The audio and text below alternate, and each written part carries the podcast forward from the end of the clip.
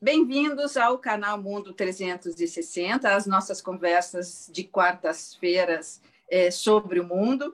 E nas nossas conversas sobre o mundo e o papel do homem hoje nesse mundo tão complexo, conturbado e, e, e, e doente, né? nós não poderíamos é, deixar de receber aqui no canal essa criatura extraordinária é, eu poderia ficar um dia inteiro lendo o currículo do Dr. Paulo Saldiva, médico patologista, professor titular da USP, é, um dos médicos mais brilhantes é, que esse Brasil já produziu. Eu poderia ficar a tarde inteira ou a noite toda lendo o currículo do professor, até muito mais. É, mas eu poderia só dizer uma coisa que, que para mim é, é a mais é, interessante sobre o, o, professor Paulo Saldiva. É a criatura humana mais extraordinária que eu conheço. É o médico mais vocacionado que eu conheço. É, é um professor, assim, de quando ele acorda, a, a hora que ele vai dormir, sobretudo, a medicina para ele é, é a razão da existência é, dele e é a, a ademais de um grande mestre, né? um médico é, de mão cheia. Eu sou fã número um, se, se ah, um, uma presidente do fã-clube do Paulo Saldiva, bom, essa sou eu. E eu posso dizer que tive o privilégio de ver o trabalho do professor de perto, é, quando de uma autópsia de um, um clientinho meu, que era um, um bebê prematuro, que é, é morreu em circunstâncias é, questionáveis num, num, grande hospital de São Paulo. E nós precis, eu precisei fazer autópsia do bebê da, do, do, feto né? Um bebê uma coisinha assim muito pequena mesmo. E eu então é, pedi ao professor é, Paulo Saldiva que fizesse essa autópsia é, porque tenho nele e, e, e toda a confiança e imagino que um laudo do professor seria decisivo nessa ação que depois viemos a propor contra essa instituição hospitalar. E eu então participei dessa autópsia. No meu passado, eu comecei a minha profissão lá no Rio Grande do Sul como advogada criminalista, depois é que migrei para o internacional, mas já tinha feito muitas autópsias, sobretudo em, em, em corpos adultos mas nessa oportunidade em que é, é, era um, um, um, bebê, né, esse, esse, prematuro, muito pequeno, eu vi com que é, delicadeza, com que é, desenvoltura, com que é, maestria o Dr. Paulo Saldiva fez a autópsia desse bebê e, ao mesmo tempo, ele ia me explicando o que ele ia vendo, com que delicadeza ele, ele é, recuperava partes do organismo desse bebê que precisavam ser examinadas. Eu vi que ali se tratava de um ser humano é, ilimitado, né? porque é, aquela que poderia ser uma operação ali, um, um, uma autópsia, que é algo sempre doloroso, mas que é, é, é técnico, ele conseguiu fazer daquele momento um momento de aprendizado para mim e, e, e, incrível e de respeito àquela criaturinha e aos pais que estavam né, na, na antessala esperando o resultado, que eu nunca vou esquecer nesses meus quase 40 anos de profissão. Então, eu tenho a, a, a, o privilégio, até a emoção, de dividir com vocês a conversa com essa, é, é, é com essa pessoa que eu considero é, iluminada e com mãos é, abençoadas. Então, muito bem-vindo, professor, muito obrigada. É um privilégio tê-lo aqui hoje.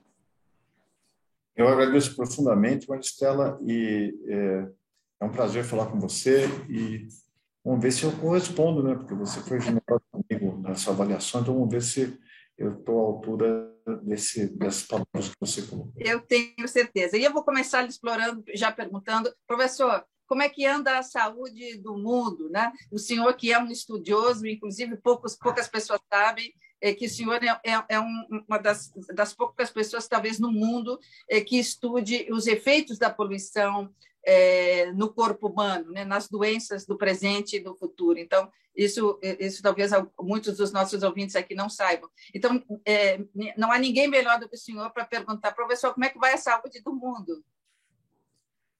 Bom, Marcelo, depende muito da, do que a gente vai entender é, por indicador. Se a gente for ver taxa de mortalidade infantil, expectativa de vida e, e digamos, cuidados, a saúde do mundo melhorou muito. Vamos, vamos lembrar que é, quando Monteiro Lobato, para quem leu o Renações Narizinho, ele descreve a Dona Benta, ele, logo na primeira página, ele coloca a dona Benta fazendo crochê, tricô na, na, na, na, na no balcão do sítio.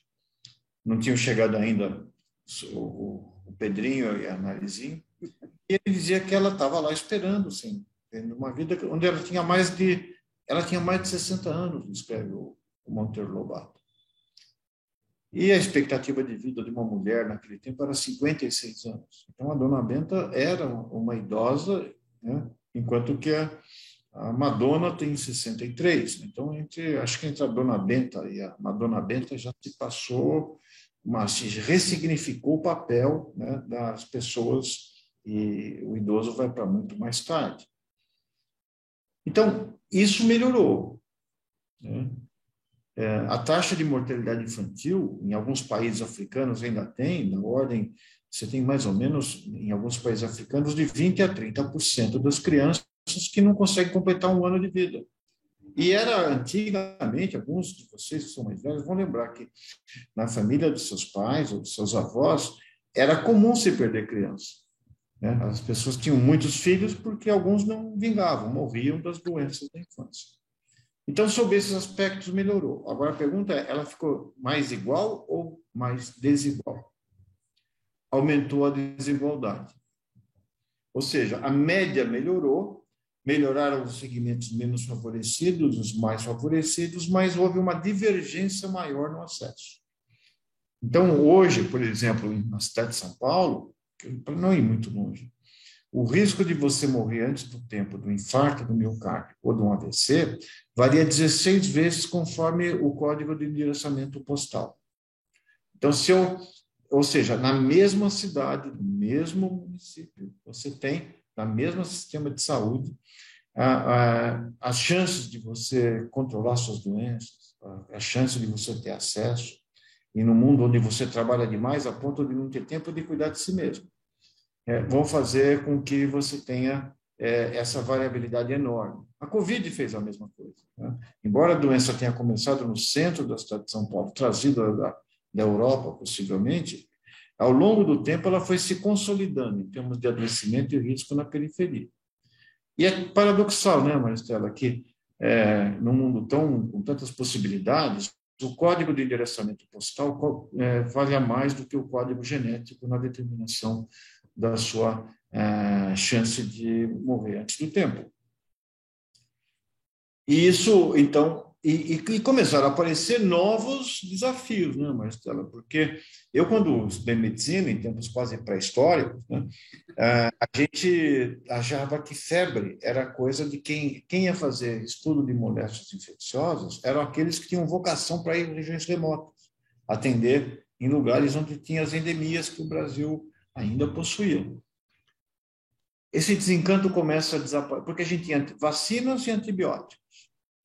Os antibióticos, com o tempo, a partir do final dos anos 80, foram desenvolvendo resistência e, e eh, se prevê que nos próximos 10 anos não tenhamos muito poucas moléculas capazes de cuidar das nossas infecções. Então, é, isso por uso extensivo, né? tanto em medicina quanto em outras áreas, como a agricultura. É, a segunda coisa, as vacinas, embora existam, a gente só conseguiu acabar com a varíola, por causa do esforço internacional. E nós estamos hoje com uma taxa de, de cobertura vacinal é, muito baixa. É, no Brasil, ela tá, a vacina para sarampo, para as doenças da infância, ela está com uma cobertura de 50%, quando o ideal era ter 90%.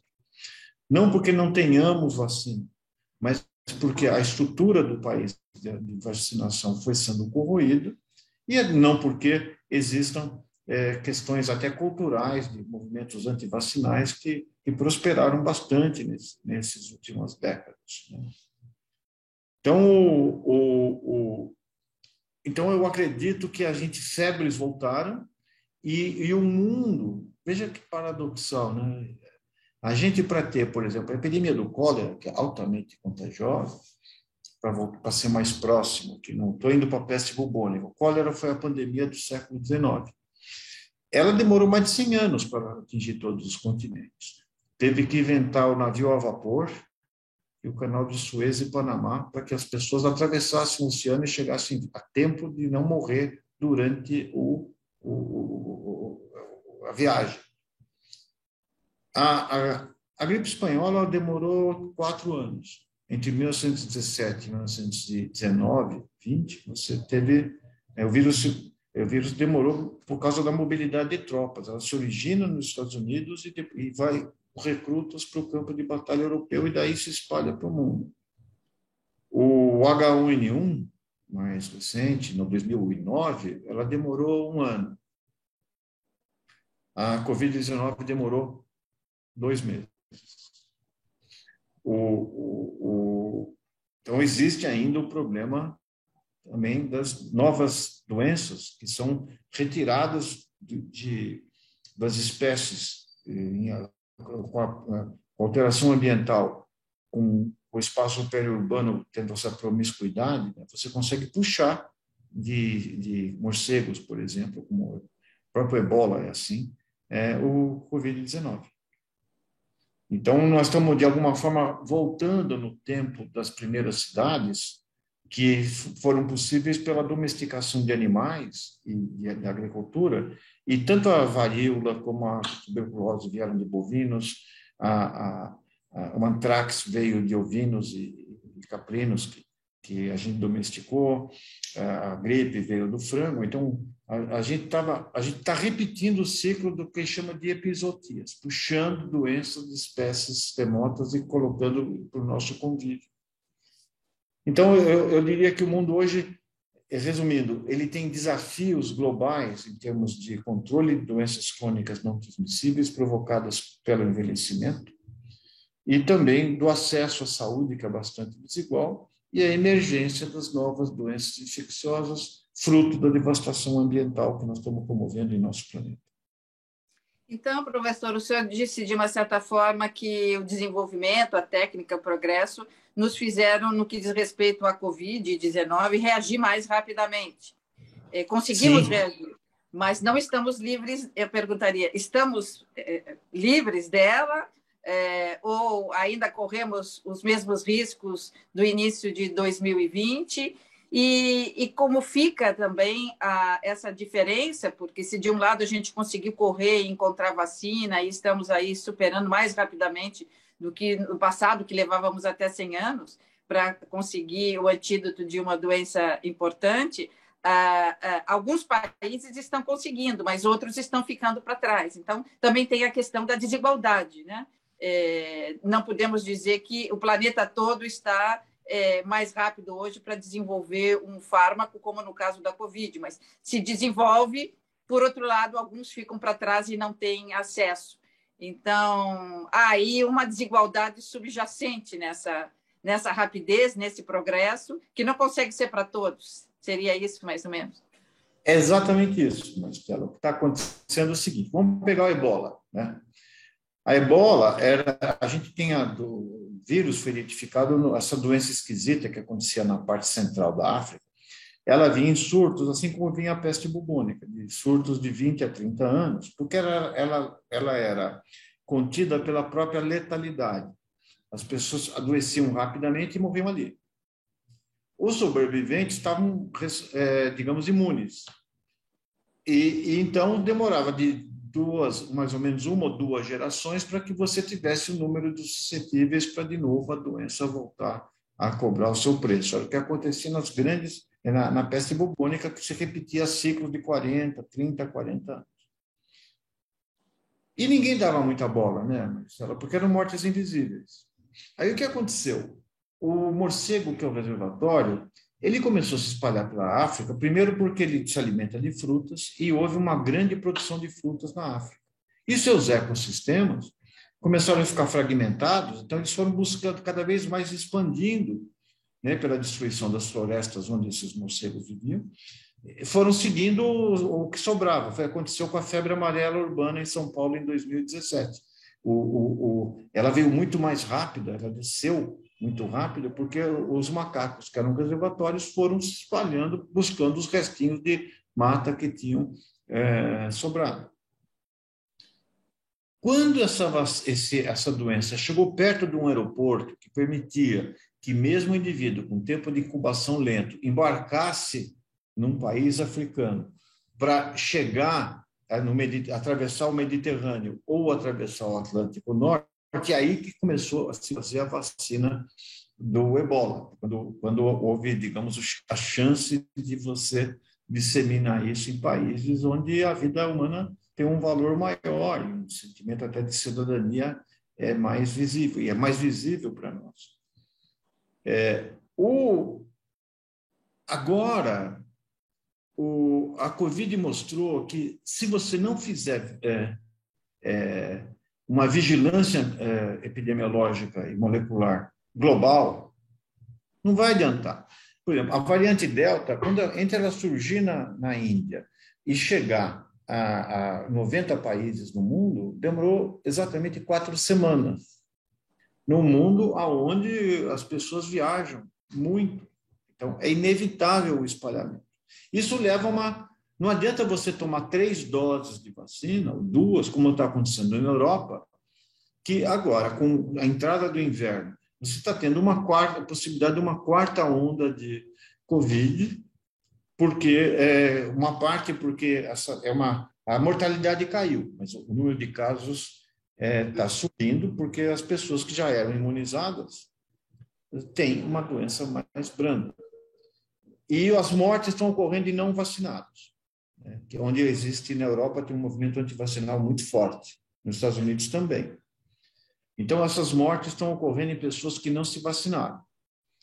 Então, nós vamos ter esse vírus circulando durante muito tempo, pelo menos uns 20 anos, e nós vamos ter que, talvez, tomar vacina todo ano para diminuir o número de cópias e, consequentemente, não dar surgimento a novas variantes. Então, não adianta você vacinar teu país duas, três vezes.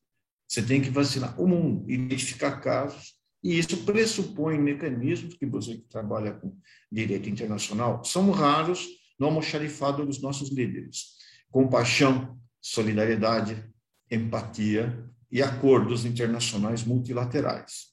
Isso não está muito, você deve saber melhor, que o estoque dessas, desses conteúdos está perigosamente baixo ou inexistente.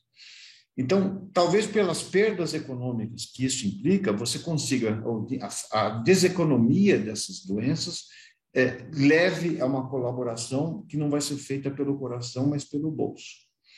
Então, eu acho que esse talvez seja o desafio que eu imagino no futuro. E existe existe muitos problemas, por exemplo, a Fundação Bill e Melinda Gates, nós temos vacina que quis acabar com a poliomielite. E tem vacina boa de poliomielite desde os anos 50.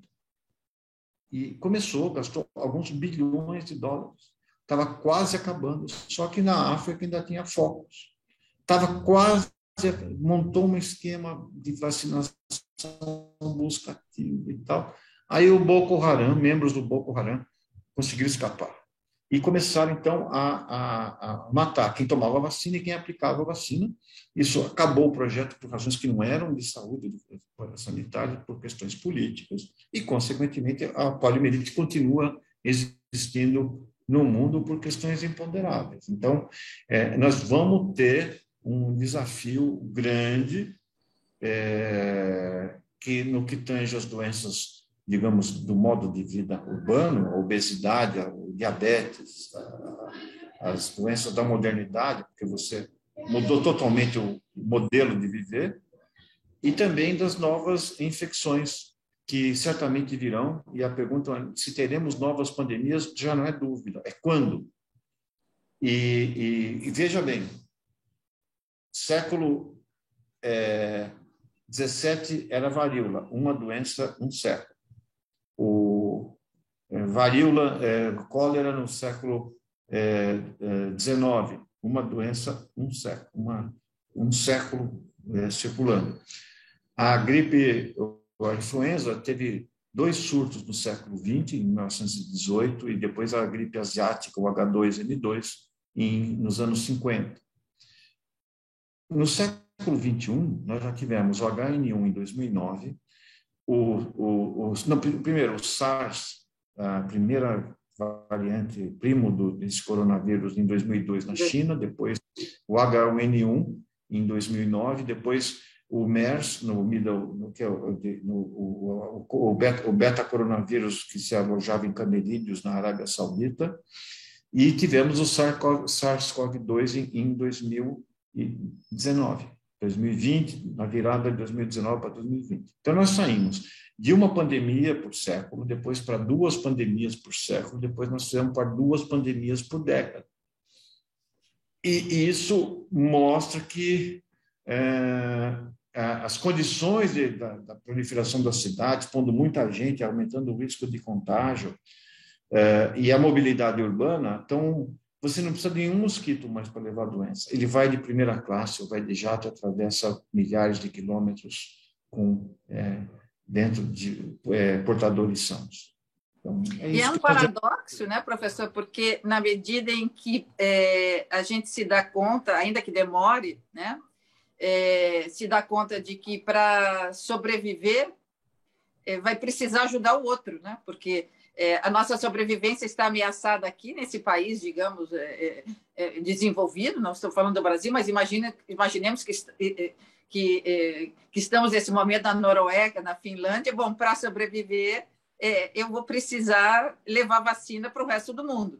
Não, não adianta só eu estar aqui num país que, que é capaz de prover as doses e os reforços e a saúde, se o país vizinho ou aquele que está um pouco mais para lá não tem, né? Então, talvez eu, eu vá começar a, a me dar conta, enquanto governante, do princípio da responsabilidade internacional, de que eu preciso, sim, levar saúde, mas a saúde aí é global, né, como o senhor diz, porque senão, eu, eu por mais que eu me proteja aqui, a minha fronteira não é capaz de filtrar é, esse intercâmbio, essa, essa, essa, essa, esse seja intercâmbio das pessoas, como também da natureza, né, da, da poluição dos animais, da fauna, da flora. A, a poluição varia, o clima varia no, no globo. Então, imagina uma espécie de diplomacia de saúde, um novo ramo diplomático que tem que fazer com acordos.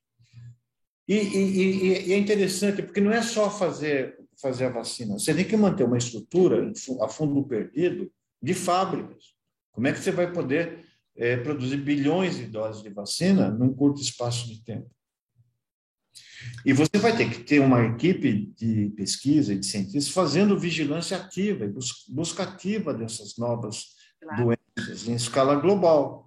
Assim como os exércitos são mantidos de prontidão sem nunca dar um tiro, às vezes, graças a Deus, ou satélites de vigilância no, no espaço para poder fazer, então, na, na espera que aconteça algum evento, é, talvez tivesse sido mais produtivo a gente ter investido isso em saúde, porque o número de mortos é maior por micro, pequenas estruturas que medem mais ou menos 100 micrômetros de diâmetro, né, invisíveis, que ficam no ar por horas e que viajam muito bem alojados dentro do, dos nossos pulmões para serem expelidos aonde chegarmos ao nosso destino. Então, eu acho que é, é, vai ter que ter todo um, um, repensar das relações internacionais, mas certamente a saúde vai é, é entrar nesse. E, e, a saúde, né, professor? Não, a saúde do corpo e também a saúde do espírito, a saúde da alma. O que, que o senhor nos diz das novas doenças da alma, é, relativamente àquelas quando o senhor fez a faculdade de medicina, como é que a medicina vê hoje essas novas doenças? Os fármacos são suficientes ou é preciso um pouco mais é, da psiquiatria?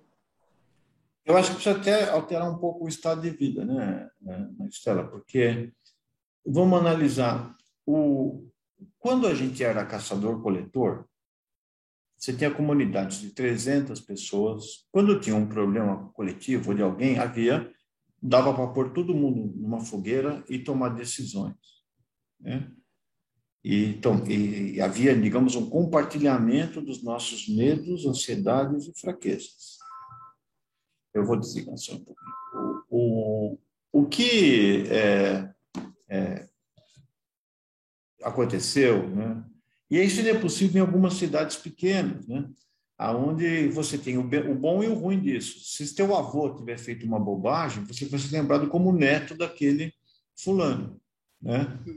Então, você, aquele é o mané do açougue, aquele é não sei o quê. Então, você consegue ter uma identidade. É mais fácil entender o seu papel naquela sociedade, que é uma necessidade íntima nossa. Né? Depois que sobrevive ao, aos, ao, à infância, você quer duas coisas: ter uma identidade no seu meio, saber qual é o seu papel, né? e, e procurar ser bom em alguma coisa, ter algum reconhecimento. Né? Quando você está numa cidade de milhões, tem a vantagem de que você pode fazer qualquer coisa que ninguém é, vai te julgar, né? ou, ou, ou, pelo menos você não vai, você pode. Eu moro no Bexiga, né, no, em São Paulo, e tem muita gente. Eu, eu sou esquisito, mas lá eu não sou esquisito porque tem alguém mais esquisito que eu. Então eu posso andar e ser notado pela minha, digamos, bizarrice. E só que é, e você vai desfazendo relações afetivas e sociais. Você, a família não está mais aquelas coisas de todo mundo junto. Depois você faz amizades na escola que você encontra pessoas que você, que você vai considerar irmãos, depois não vê mais, depois na faculdade, depois no emprego. E aí você é, tem vai, vai essa invisibilidade que protege, ao mesmo tempo desampara no momento que você precisa. E também, como a gente embutiu dentro de nós um capataz é, e levamos uma tornozeleira eletrônica, que é isso aqui, eu estava falando que você tocou, né? você começa a achar que você não pode ter lazer, não pode cuidar de si mesmo. Então, a, o que acontece é que você tem que aprender a construir, para mim, uma cidade imaginária que tem em São Paulo, que eu gosto muito de São Paulo, é a cidade que, que as ruas saem da, do meu coração, da minha alma, e vão ter na casa das pessoas que eu gosto ou nos lugares que me dão boas lembranças. E quando você não consegue mais andar nessa, nesse espaço afetivo que é seu, ou ele vai ser reduzido porque você está doente, ou está incapaz, ou porque você trabalha demais. Então, além disso, a gente dorme menos, né? É, a nossa retina, para poder, é, para você produzir melatonina, você tem que ficar pelo menos uma ou duas horas no escuro para que a retina sinalize para que o hipotálamo comece a fazer orquestrar teu sono. Quantas horas cada um de nós passa no escuro? Cinco horas. Leva para a cama o sol emitindo em, em UV. Né? É, e o fato de estar sendo constantemente, quando você abre teu e-mail ou teu WhatsApp, tem dez coisas que tem que fazer para ontem. Então, você começa a ver que a gente está submetido a pequenos estresses mais contínuos que você não desliga. E você tem é, poucos momentos para compartilhar esse, esse é, digamos, é, reforçar e discutir com as pessoas outras coisas. Então, isso, isso é uma, essa que é uma, uma sociedade da produtividade, digamos assim, né?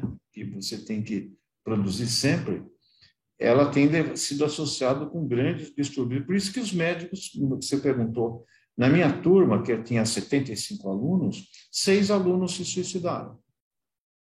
Porque a gente tinha uma produtividade e não podia dizer que você estava sofrendo, por exemplo. E também não havia as drogas. Então, eu acho que ah, ah, as, as cidades onde a gente vive predominantemente e a própria nossa vida, ela tem que criar os espaços de, de encontro principalmente depois que você acabou de trabalhar, né? você tem que descobrir um sentido. O sentido da vida, é, ele é, que é um grande mistério, porque eu consigo dar um atestado de óbito, mas eu não consigo dar um atestado de vida. E, é, o mistério está na vida. E, e, e, você vê, se você pegar o livro do Viktor Frankl, A Vida e Seu Sentido, que é um psiquiatra, era um é, psiquiatra vienense, que ele foi para Auschwitz, a família inteira dele foi. Né? A mulher teve que fazer aborto, porque eles não queriam levar uma criança, ter uma criança nascendo, nascendo em Auschwitz. O pai, a mãe, cada um para um lugar. Né? E na época, você tinha duas teorias psicanalíticas. A, a do Freud, que é a psique buscava o prazer e dialogava entre o prazer e, a, e, e o que era permitido pela sociedade, mostrado que era proibido. E ou a, a digamos, a, a, satisfação, o reconhecimento, que era o Adler. Você tinha que ter um, um papel, um, um, ser reconhecido, ter uma identidade. Bom, ele vai para onde não tem prazer nenhum e onde não tem identidade nenhuma. E ele percebe que as pessoas que sobreviviam àquele horror não eram as mais fisicamente aptas, eram as que encontravam um sentido para fora da própria psique. Ele tinha que dialogar com o entorno e o dele foi escrever isso e, e fundar a logoterapia. Então, e a gente vê isso no hospital, muitas pessoas que sobrevivem a doenças muito graves até que ocorra um fenômeno importante, o nascimento de um neto, o, o casamento de alguém, e depois, quando acaba, né, aí, aí ele se permite é, morrer. E tem gente, por isso que eu acho que a morte ocorre muito antes de parar o coração ou parar o cérebro, é, é quando você começa a perder o, o sentido do que você está fazendo no dia seguinte. Então, nós temos hoje dois problemas: o suicídio dos idosos, que perderam seu papel, o mundo que eu chamo de maldição do Nosferato. Né? O Nosferato do Murnau, ele era um vampiro melancólico, porque ele viveu 400 anos e o mundo dele desapareceu, ele não se encontrava mais ali ou dos jovens. Aumentou o número de suicídios em jovens de São Paulo, abaixo de 12 anos, quase é, 10 vezes nesses últimos 10 anos. Por causa desse mundo fluido, onde você não consegue ter uma identidade, e também que hoje é muito fácil criticar alguém e odiar né, nas redes sociais. Então você fica meio perdido, desancorado nesse sistema. Então, eu acho que a saúde, por exemplo, hoje a depressão é a segunda causa de afastamento no trabalho e possivelmente será a próxima no Brasil, né, nos, nos, nos, nos próximos 10 anos. E, e quem estiver vendo a gente, seguramente já deve ter acordado à noite aflito, às vezes sem saber nem porquê, ou, ou tendo que digitar alguma coisa para fazer no dia seguinte. Então, eu acho que é, é, a gente precisa repensar um pouco a dinâmica dessa sociedade que cobra de nós uma produtividade acima do que é possível no ser humano. E se você for é, tiver o benefício de chegar com saúde na sua é, terceira idade, era bom que, além de uma previdência de dinheiro, você tivesse uma previdência de sonhos, de esperanças e de projetos, para poder fazer. É, que não ensinaram para a gente, não tem nenhum um projeto desse. Né? É.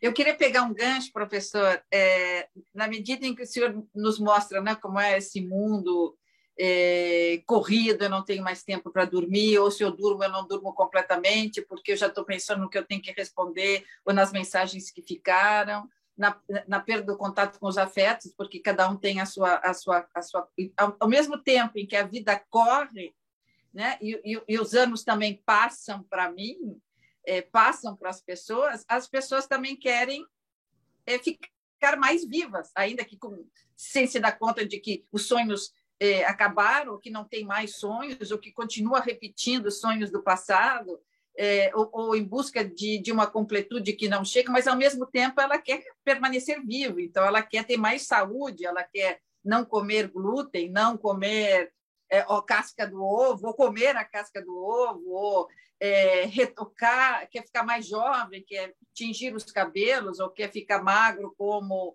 é, era aos 20 anos, ou quer ficar mais bonito, ou quer tirar aquelas rugas. Quer dizer, aí, como se fosse um paradoxo. A, a vida vai passando correndo, eu não vou tendo tempo de me preocupar comigo, mas eu quero aqueles sinais identificadores da juventude, da saúde, da beleza. Quer dizer, não tem fim isso é, nós, nós embarcamos numa, numa, numa era é, onde a busca é da juventude, da beleza, e tudo pode, pode ficar com o olho mais redondo, pode ficar com a boca maior, quer dizer, tudo pode.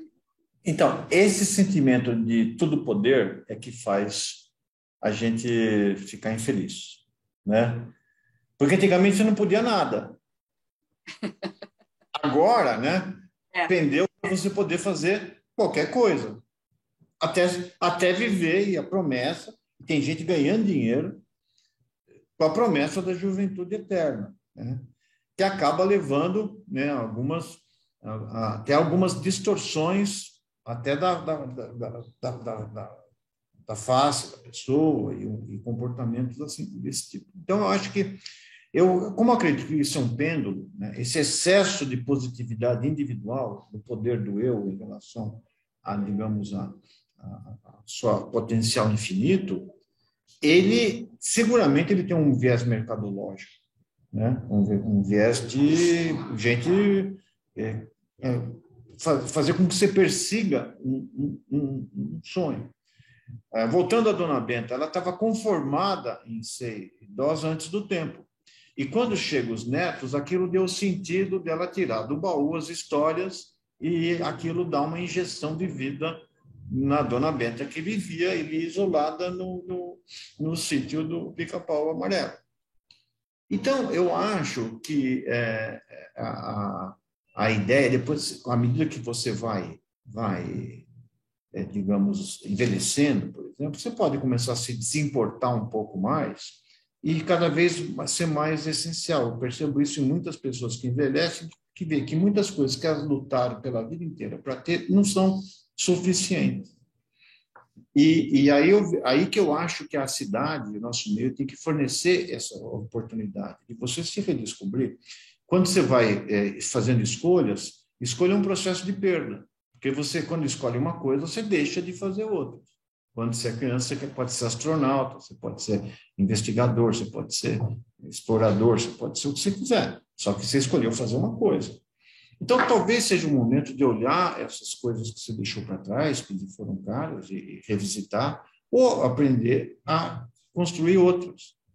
E isso, sob muitos aspectos, talvez seja a principal coisa que a gente possa prever para nós que a gente, porque você se, se, se você se programar para viver até 70, você se aposentava com 60 e poucas, 60 e poucos, e, e morria logo depois.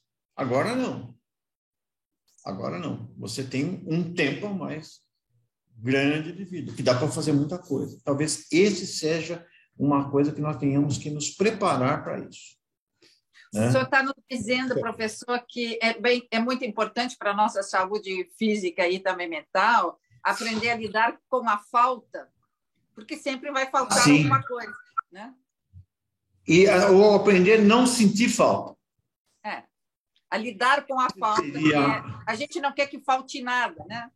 para as crianças. Isso. Então, as crianças têm que ter o horário todo preenchido, tem que ir à escola, Isso. tem que ter aula de inglês, não pode faltar o judô, não pode faltar a natação. Quer dizer, é, a gente ensina, começa a educar as crianças para não falta, a prover tudo. Então, quando a gente chega nessa fase adulta, bom, a castração, a falta, é um dado da vida. Os buracos né, internos são dados da vida. É, é isso.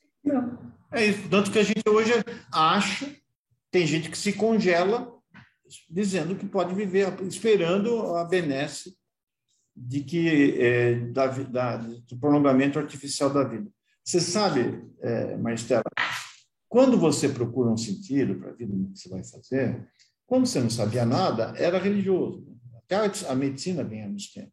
Então, era alguma entidade que zelava a tua vida.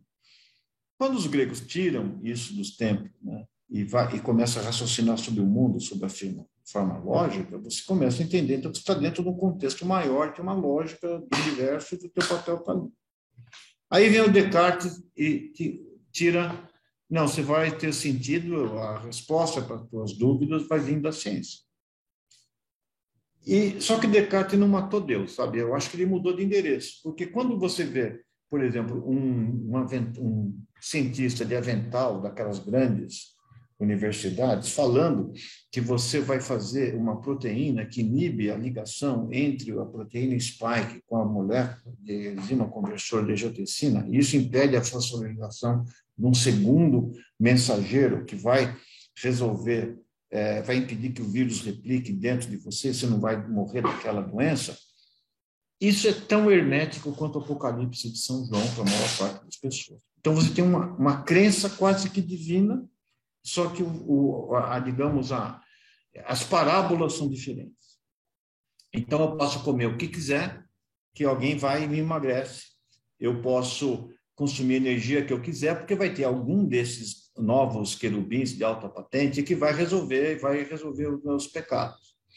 Então, eu acho que, é, e, e, na hora do aperto mesmo, o, quando vem uma pessoa doente, ela já quando ela chega no profissional de saúde, ela já, já tem uma primeira opinião do Dr. Google, a segunda do Dr. Yahoo, ela está querendo saber exatamente o que está rolando na ciência. Ela vai procurar, se for uma doença grave com ela ou com alguém que ela ame, ela vai dizer qual o sentido disso, ela vai tentar ser um pouco socrática ou agórica. E na hora do aperto mesmo, ela vai para a igreja. Né? E eu acho que eu já vi muito mais gente mudar de vida em UTI, quando ela está batendo na trave, do que em igreja. E, e, porque você sai da zona de conforto e procura opção em alguma coisa etérea. Então, a gente separou essas três entidades, a religiosa, o, o, o espiritual, a lógica né? e a científica, em camadas, mas elas estão ali dentro, dentro de nós. E que a doença faz com que você, é, e o adoecimento, quebre essas barreiras artificiais que foram feitas pelas questões circunstanciais e volte a exercitá-las na medida do seu sofrimento. Então, eu acho que eu, gostaria hoje de saber que, é, se me for dado o privilégio de, de é, viver mais tempo, eu a ideia de uma de você estar vestido um, vestindo uma bermuda, camiseta, sandália havaiana sem fazer nada, para mim até que duram um mês, dois meses, mas depois eu vou está completamente agoniado. Então, eu acho que essa ideia de você procurar alguma coisa que te dê prazer e motivação, ela é fundamental para a saúde psicológica e para a tua saúde física. Eu me lamento hoje de não ter convivência com a minha esposa, com meus filhos, porque eu trabalhei a vida inteira. Então, eu vou ter que correr atrás disso. Eu acho que todos Você nós... acredita em Deus, professor? Eu, é, eu não acreditava, mas a pandemia eu fiz. No dia que morreu uma criança. No dia que morreu uma criança, era uma uma história muito trágica, que, que a, a mãe, por achar que a filha estava protegida, pediu, eles moravam numa comunidade pobre, ela pediu para cuidar da tia e da avó que estavam com, com Covid. E a criança morre. E, e, e, foi a primeira de uma série, nós temos o duvidoso privilégio de ter a maior série de autópsias de crianças. E na hora, era de noite, assim, eu fiquei pensando me deu um, né, um, eu até escrevi, é, eu pensei se ela ia virar anjo ou não. Qual é o sentido daquilo? E eu não achava sentido na lente do meu microscópio ou nas circunstâncias daquele negócio. Então, foi aí que eu comecei a refletir sobre a existência de Deus, porque eu não, segurei aquela situação. Né? E é, e, e acho que também foi muito. É, veja, para nós aqui que trabalhamos no HC, e foi muito difícil. Nós tivemos 900 pessoas internadas entre nós, passaram 9 mil pacientes aqui. É, e graves, todos referenciados. E a gente não sabia nada dessa doença, né? não sabia nada. Então, é, a gente. É, e uma das coisas era entender a biologia disso. Você precisa ter tecido, para onde o vírus vai, para onde não vai, Dizer, toda a parte científica tinha sido resolvida. É, qual o mecanismo que ele entra, por que que... E, e, e quer dizer, tinha todo um aspecto lógico, científico, logístico. Tinha pouca gente que fazia, éramos em três pessoas, eu, uma ultrassonografista e um técnico que ficamos trabalhando durante meses, todos os dias. E, de repente, você vê que aquilo não estava fechando, né? É, porque é uma... A gente enche muito a bola do, dos profissionais de saúde, e que merecem, mas é, quem morreu foi gente que manteve a cidade funcionando. Foram mortes anônimas, sabe, Estela? Gente que dirigiu o aplicativo, que, que trabalhava em comércio, que, que varria as ruas, que entregava comida, e, e, com situações trágicas, né? porque você tinha, às vezes, um jovem saía, porque a família estava eh, em isolamento, alguém tinha que manter a família, e ele transmitia isso para o pai, para a mãe, para a irmã. E depois vir reclamar o corpo, sabendo que ele tinha transportado. Né? Então, é, eu acho que ali foi um, um divisor de águas eu comecei a, a, a, procurar sentido, porque eu não conseguia encontrar sentido nem na situação política. Eu me lembro uma vez eu saí daqui, nesse dia dessa menina, eu saí da, da faculdade de manhã, eu ando de bike ainda, e tinha uma manifestação na Vila Paulista dizendo que a doença não existia. É como se eu tivesse a minha bicicleta tivesse ido para o mundo bizarro. Sim. As realidades em questão de é, minutos. E isso, é, eu tinha que fechar isso de algum jeito, senão não ia aguentar. Professor, que pena, o nosso tempo está acabando. É, eu, nós ficaríamos aqui o resto das nossas vidas lhe, lhe ouvindo, eu, eu e, e, e, todos os seguidores aqui do canal. Mas eu quero lhe fazer uma pergunta que me, me ocorre lhe ouvindo esses é, um pouco mais de 45 minutos. É, e conhecendo a sua paixão pela medicina, a sua luta né, como professor eh, de medicina e, e, e, essas angústias políticas também relativamente à, à, à, saúde no Brasil e no mundo, eu lhe diria a saúde é um, é um com, um com ou é uma commodity? É de fato para todos? Eu é acho que ela... alguns, alguns, alguns poucos. Para algumas coisas, para algumas coisas será uma uma commodity. Você conhece bem a, história da judicialização da saúde. Às vezes doenças raras, a pessoa judicial consegue gastar uma fortuna para tratar uma pessoa. Eu não estou aqui para julgar, Sim. né? É, então aquilo é uma commodity que você vai fazer uma exceção. Mas eu acredito que vacinas, o acesso à saúde, o acesso aos princípios básicos para cuidar das suas doenças, o acesso às vacinações, tudo isso devia ser um comum. E foi assim. O Sal que o Sabin nunca ganharam um tostão com a vacina que produziram. O Fleming da penicilina, o Flora e o Shin não ganharam um tostão. Não havia propriedade intelectual. Né? Agora, é, você não sabe mais nem o nome de quem descobriu alguma coisa, né? Alguma, um antibiótico, então não tem, porque isso virou dentro de uma corporação. E eu diria que uma corporação tem que ter lucro, não estou pedindo para elas abdicarem do lucro, mas se você for ver as nove Big Pharma que existem, cada uma delas ela seria um país com PIB igual ao da Turquia, por exemplo. Entre os 50, entre cada uma delas? Cada uma delas. Então, eu acredito que isso tem que ter um certo tipo de controle e, e um certo tipo de mecanismo, que num botão, numa situação como essa, você tenha que ter um botão de stop. Agora, se você, na atual moldura, se você falar assim, não, eu vou, eu vou quebrar todas as patentes, aí você não, você não investe. Então, aí você não consegue fazer coisa nova. Então, fica uma situação que tem que ter um, um entendimento qualquer que você possa propiciar. Né? É, é, é, então, se você gastasse é, o que foi gasto pelas grandes potências em arsenal bélico, você resolveria com muito menos, cerca de 50 vezes menos, os problemas de saúde do mundo. Acho que talvez seja uma questão da gente mudar uma cultura e definir novas prioridades para o nosso planeta. Muito obrigada, professor. É um privilégio ter é, é, esses minutos com o senhor. É, eu quero agradecer muito, muito. E, e quero pedir para esse Deus, né? não quero falar de religião aqui, mas que Deus lhe proteja muito, muito, muito e que é, nos permita ainda ouvi-lo muitas e muitas vezes, porque é não só um, uma, uma lição de saúde, mas uma lição de vida. Né?